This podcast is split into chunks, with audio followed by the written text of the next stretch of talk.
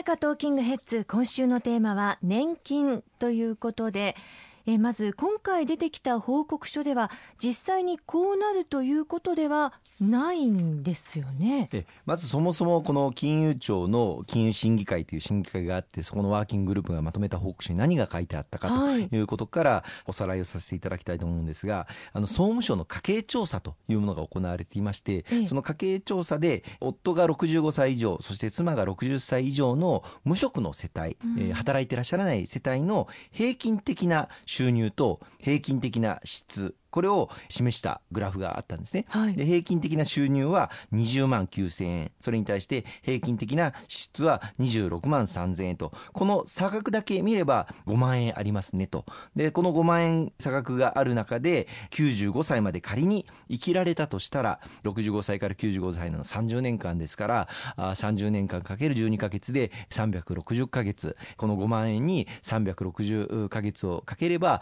今約2000万円になると。うんこの収入と支出の差額が30年間そのまま続くというあまりにも短絡的な掛け算をやってしまったと、それでまあ2000万円足りなくなるというような内容を記した報告書にしてしまったんですが、これは本当にあのあまりにも短絡的な試算でして、まあ、そもそも60代の方の支出と90代の方の支出、まあ、それはあの食費にかける支出とかも大きく変わってくるでしょうし、またご夫妻がそのまま90代まで、まあ、もちろんお元気で生きていただけることが望ましいんですけれども平均寿命と考えてもそのお二人がそのまま30年間生きられるというケースにはそんなに多くはないということ、それから、まあ、そもそもこれは無職の方のご家庭の平均値を出しているんですけれども、はい、まあ、60歳65歳で無職でいるというご家庭っていうのは、まあ、ある意味資産とかある程度潤沢にあって働かなくてもいいご家庭の収入と支出を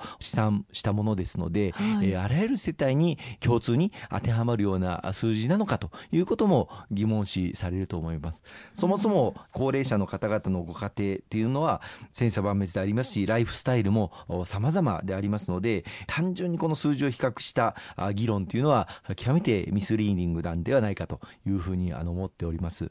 ということはやはりその報告書と年金問題を一緒くたに考えてはいけないということなんですよね。はい、これを一緒くたに考えて100年安心と言っていたことは嘘だったのかといった論調を野党の方々されてますけれども、うんうん、まあ、選挙前ですからエッジの効いた発言をされてその年金不安を煽ろうとしているのかと思いますが、うん、あのそうであるとすれば極めて年金という老後生活を賄う柱である年金制度にですね傷をつけてしまう罪深い論調であるというふうに思いますね。そうですよね、まあ、そういった話だけ聞くと、まるで年金制度を破綻しているかのような印象を受けてしまいますよね。いやそんなことは全くなくて、ですね。あの先ほども言いましたけれども、2004年に、えー、私ども公明党の当時、厚労大臣をしておりました坂口力さんが中心的に取りまとめた100年安心、プラン、年金制度の大改革を行ったんですけれども、これは大きな柱がいくつかありまして、まず一つは所得代替率といいまして、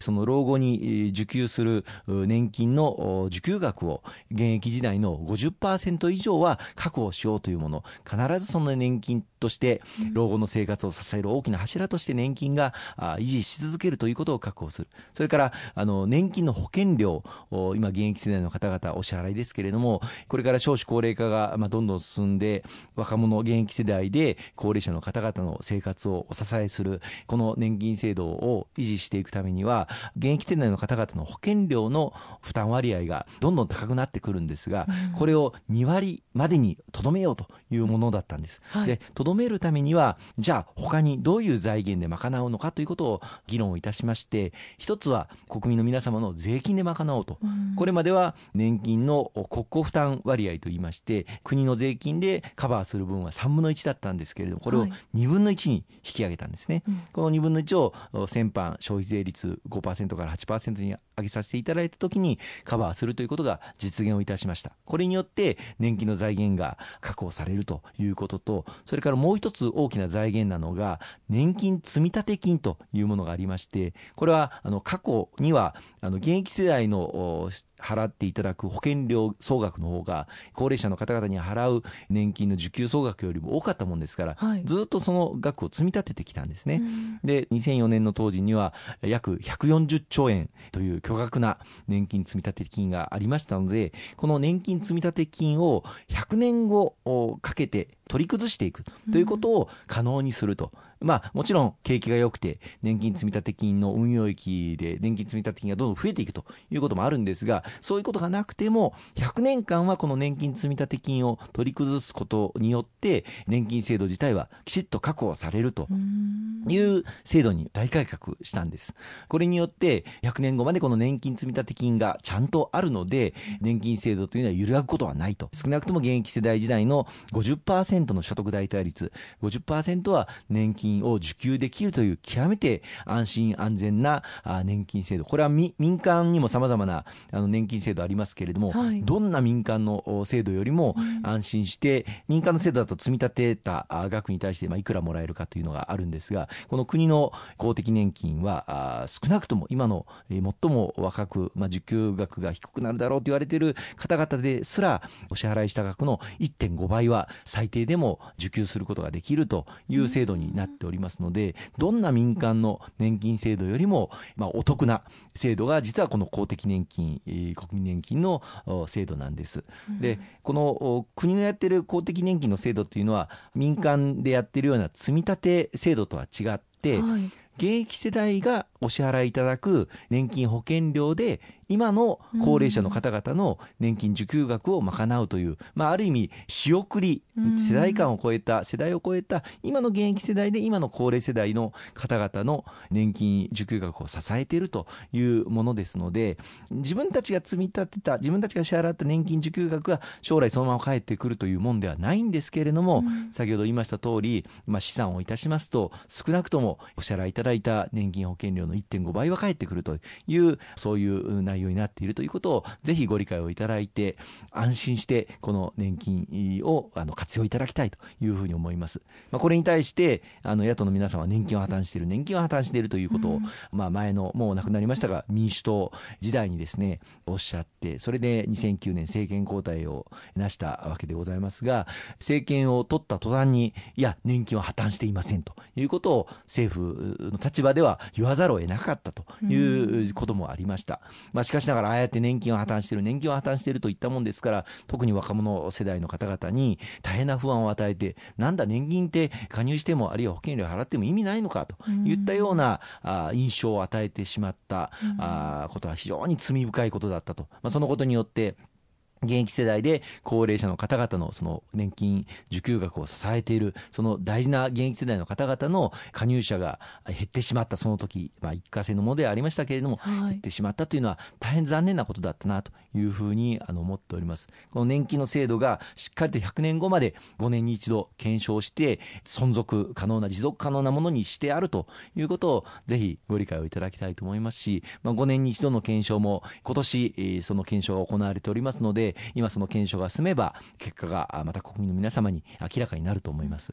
それからあの先ほど100年間かけて年金積立金120兆円を取り崩していくというふうにあの申し上げましたけれどもおかげさまでこの56年間日本の経済が回復基調になってきてもはやまデフレとは言えないま状況というところまで持ってくることができたおかげでこの56年の間にその年金積立金の運用もものすごく進みまして、え